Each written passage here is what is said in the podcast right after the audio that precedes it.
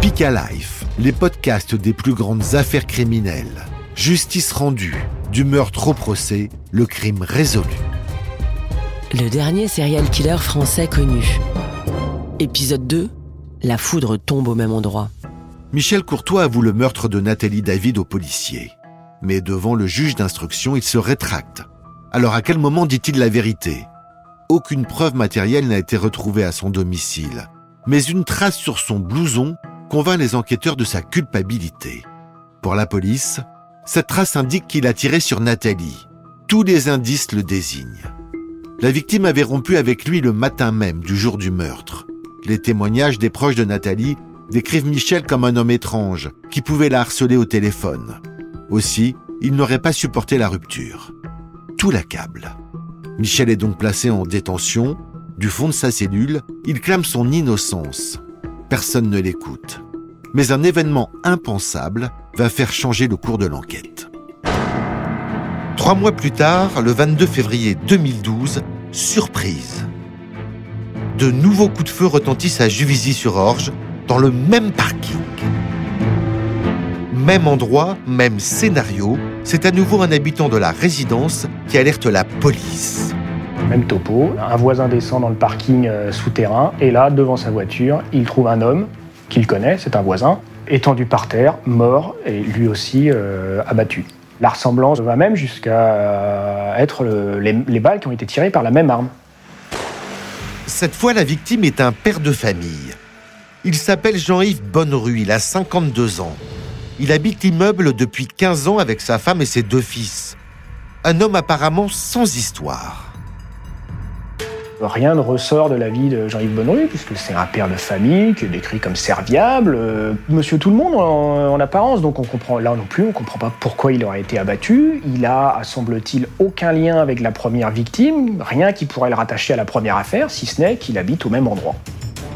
Le lieu et l'arme du crime sont identiques. Des similitudes troublantes qui soulèvent des interrogations.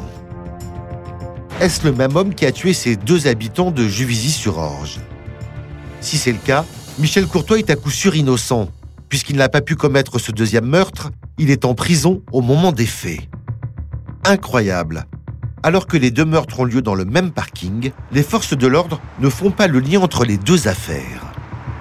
En effet, la PJ de Versailles compte plus de 300 policiers. Et problème, cette seconde affaire est confiée à une équipe qui n'a pas travaillé sur le premier meurtre.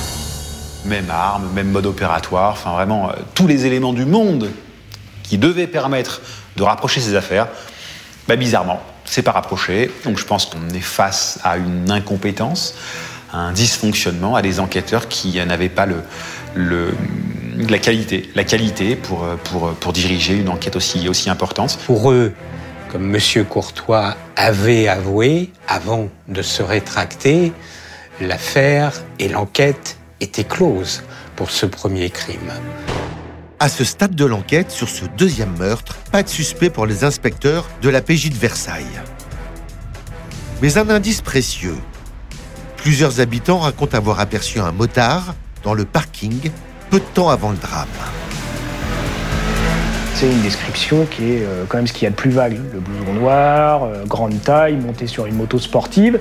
Et même la description de la moto sportive, euh, rien que dans le département de l'Essonne, il y en a 300 comme ça. Autant dire, c'est chercher une aiguille dans une botte de foin. Et très vite, l'enquête se retrouve dans l'impasse. Aucune trace du motard.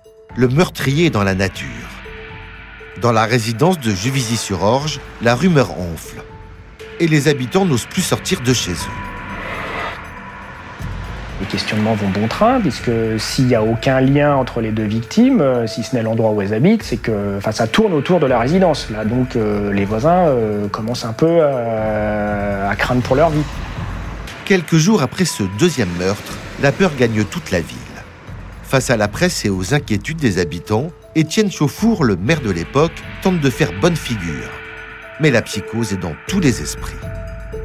Alors là, à partir du deuxième meurtre, je ne vous cache pas que ça crée vraiment de l'inquiétude. Vous vous posez la question qui est de dire est-ce que euh, cette résidence ou ce quartier est pour une raison ou pour une autre euh, la cible de soit d'une personne isolée, soit éventuellement d'un groupe un petit peu plus organisé type euh, réseau de trafiquants, guéguerre entre trafiquants. Donc toutes ces questions-là vous traversent l'esprit. Hein. Vous, enfin, je dirais, vous n'excluez aucune hypothèse, y compris l'hypothèse de dire, pourvu qu'il n'y en ait pas un troisième, parce que dans ce cas-là, Juvisy va avoir trois étoiles au guide vert des villes où il fait bon tuer. Le maire ne croit pas si bien dire. Moins de trois semaines plus tard, le 17 mars 2012, à Rissorangis, à 7 km de Juvisy-sur-Orge, l'impensable se produit. De nouveaux coups de feu et nouvelles victimes. Cette fois, un octogénaire est assassiné dans le hall d'entrée de son immeuble au rez-de-chaussée d'un grand immeuble, comme il y en a plein dans la région parisienne. Euh, Marcel Brunetto, 82 ans, est abattu euh, alors qu'il revenait de faire sa balade.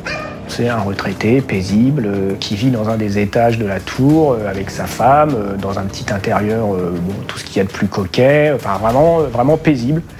Et il a été abattu par balle. Encore une victime innocente et beaucoup de similitudes avec les crimes précédents.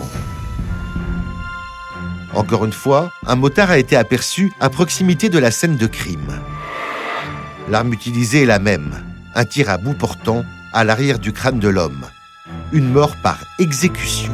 Le calibre des balles, euh, c'est du 7,65 et les études balistiques montrent qu'en fait, euh, elles ont été tirées par la même arme que dans les deux premiers assassinats. Alors qui est ce mystérieux tueur à la moto? Les policiers font pour la première fois un rapprochement entre les trois affaires et ils sont un peu dans l'embarras. Michel Courtois est en prison, il ne peut pas être l'auteur des deux derniers meurtres. Et si ce n'est pas lui, alors qui est le criminel? Alors si Michel Courtois est innocent, qui est le meurtrier de l'Essonne? Comment les policiers vont-ils le retrouver? Pour le savoir, écoutez le prochain épisode.